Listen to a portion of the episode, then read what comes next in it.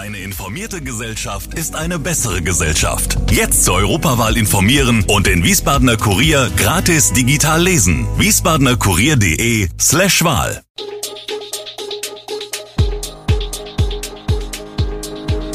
Gude, unser morgendliches News Update. Das Wichtigste aus Wiesbaden für Sie im Überblick. Guten Morgen aus Wiesbaden an diesem 13. Januar. Stadt Wiesbaden schließt Caterer von zehn Schulen. Wann kommt das Ende der Maskenpflicht in Bussen und Bahnen? Und, so ist die Lage bei Kinderärzten und in Kinderkliniken. Das und mehr hören Sie heute im Podcast. Das Amt für Veterinärwesen und Verbraucherschutz hat am Dienstag wegen Hygienemängeln eine Betriebsschließung bei einem Wiesbadener Schulketterer verfügt.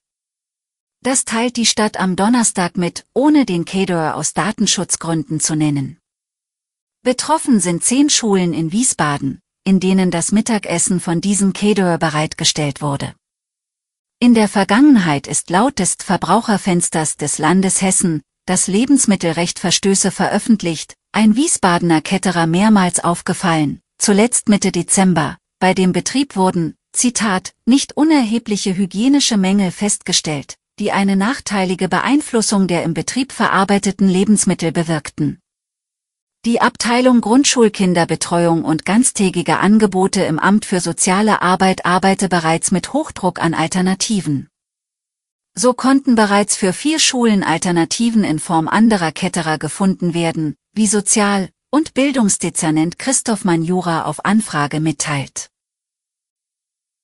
Mit großem Aufwand ist am Donnerstagabend der tödliche Unfall am Gustav Stresemann Ring nachgestellt worden.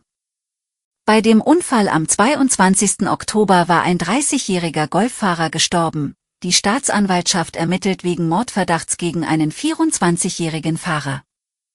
Er soll mit seinem Mercedes CLS mit 130 Stundenkilometern unterwegs gewesen, eine rote Ampel überfahren und mit dem Golf zusammengestoßen sein. Mit baugleichen Autos haben die Ermittler gestern ab etwa 20.30 Uhr die Situation zunächst im fließenden Verkehr nachgestellt. Dafür wurde der Ring ab etwa der Kreuzung Friedrich-Ebert-Allee bis zur Unfallstelle an der Ecke Wittelsbacher Straße stadtauswärts gesperrt. Es waren mehrere Polizeibeamte und die federführenden Unfallforscher der Hessischen Hochschule für öffentliches Management und Sicherheit an der Rekonstruktion beteiligt. Auch konnten Bürger zuschauen, Mehrere Mitglieder der Familie des Unfallopfers, das zum Unfallzeitpunkt Vater eines knapp zwei Monate alten Sohnes war, befanden sich vor Ort. Das gehört wahrscheinlich zu unserer Trauerarbeit, sagte die Schwester unter Tränen. Wie kann das Wasser aus den Wiesbadener Freibädern nach dem Ende der Saison als Gießwasser genutzt werden? Das Problem, das Wasser aus Kallebad, Kleinfeldchen, Opelbad und Maaue muss irgendwo zwischengespeichert werden. Und das ist nicht so einfach, denn es geht um rund 1,5 Millionen Liter Wasser. Jetzt ist klar, die Stadt plant nach Angaben von Sprecher Ralf Munser, das Freibadwasser in Silos zu speichern, bis es als Gießwasser genutzt werden kann. Die Vorbereitung zum Aufbau solcher Speicher sind angelaufen, hält Munser fest. Ein Silo soll an der Maaue aufgebaut und gefüllt werden, wenn das Geld dafür bewilligt ist. Weitere Standorte würden identifiziert und die Finanzierung geprüft. Des Weiteren werden auf städtischen Lagerplätzen weitere Wassersilos aufgebaut, um eine schnelle und effektive Verteilung des Wassers zu gewährleisten, sagt der Sprecher. Der Transport des Wassers werde durch die städtische Baumkolonne gewährleistet. Wir blicken in den Rheingau-Taunus-Kreis.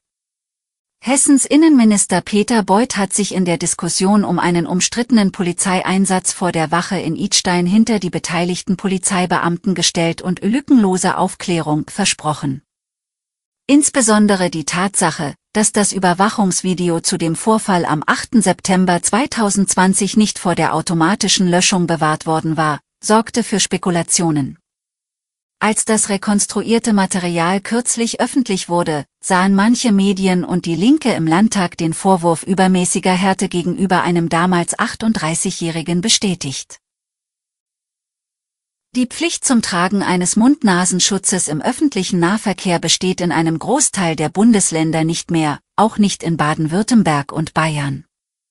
Und auch in Fernzügen werden die Rufe nach einem Ende lauter. Eigentlich gilt noch bis zum 7. April in den Fernzügen der Bahn bundesweit eine Maskenpflicht.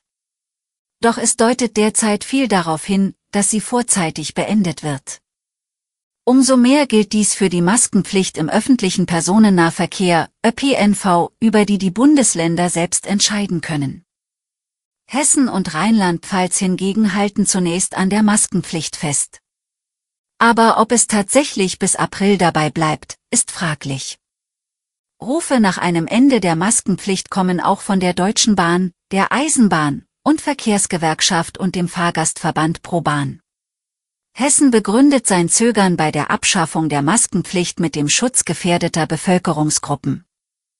Rheinland-Pfalz begründet die Maskenpflicht ausdrücklich auch mit anderen grassierenden Atemwegsinfektionen. Beide Ländern stehen dem vorzeitigen Ende der Maskenpflicht aber nicht kategorisch im Weg. Man könne in Abstimmung mit Bund und Ländern schnell reagieren, heißt es. Die im Dezember teils dramatische Situation in den Kinderkliniken in Deutschland sowie der enorme Ansturm auf Sprechstunden in den Praxen aufgrund von Atemwegsinfekten hat sich Anfang des Jahres wieder etwas entspannt. Mit dem neuen Jahr ist es in den Kinderarztpraxen deutlich ruhiger geworden, sagt Jakob Maske, Bundespressesprecher des Berufsverbands der Kinder- und Jugendärzte. Wir haben aktuell wenig Grippefälle bei Kindern, erklärt er, während die Influenza gerade vor Weihnachten für viele Erkrankungen mit tagelangem hohem Fieber bei Kindern gesorgt habe. Auch gebe es aktuell deutlich weniger RS-Viren bei kleinen Kindern. Die Lage ist entspannter, sagt Maske.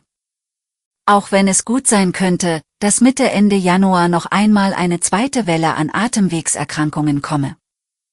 Auch auf den Kinderintensivstationen sind wieder mehr freie Betten vorhanden als etwa Mitte Dezember. Zu diesem Zeitpunkt hatte es deutschlandweit nur noch 126 freie Betten auf Kinderintensivstationen gegeben, knapp 700 Betten waren belegt. Am 11. Januar meldet das Divi-Intensivregister für pädiatrische Intensivstationen nun wieder 237 freie Betten und 560 belegte. Damit sind die Zahlen zurückgegangen, liegen aber immer noch über dem Niveau zu Anfang des Vorjahres. Alle Infos zu diesen Themen und noch viel mehr finden Sie stets aktuell auf wiesbadener-kurier.de. Gude Wiesbaden ist eine Produktion der VRM von Allgemeiner Zeitung, Wiesbadener Kurier, Echo Online und Mittelhessen.de. Redaktion und Produktion die NewsmanagerInnen der VRM. Ihr erreicht uns per Mail an audio.vrm.de.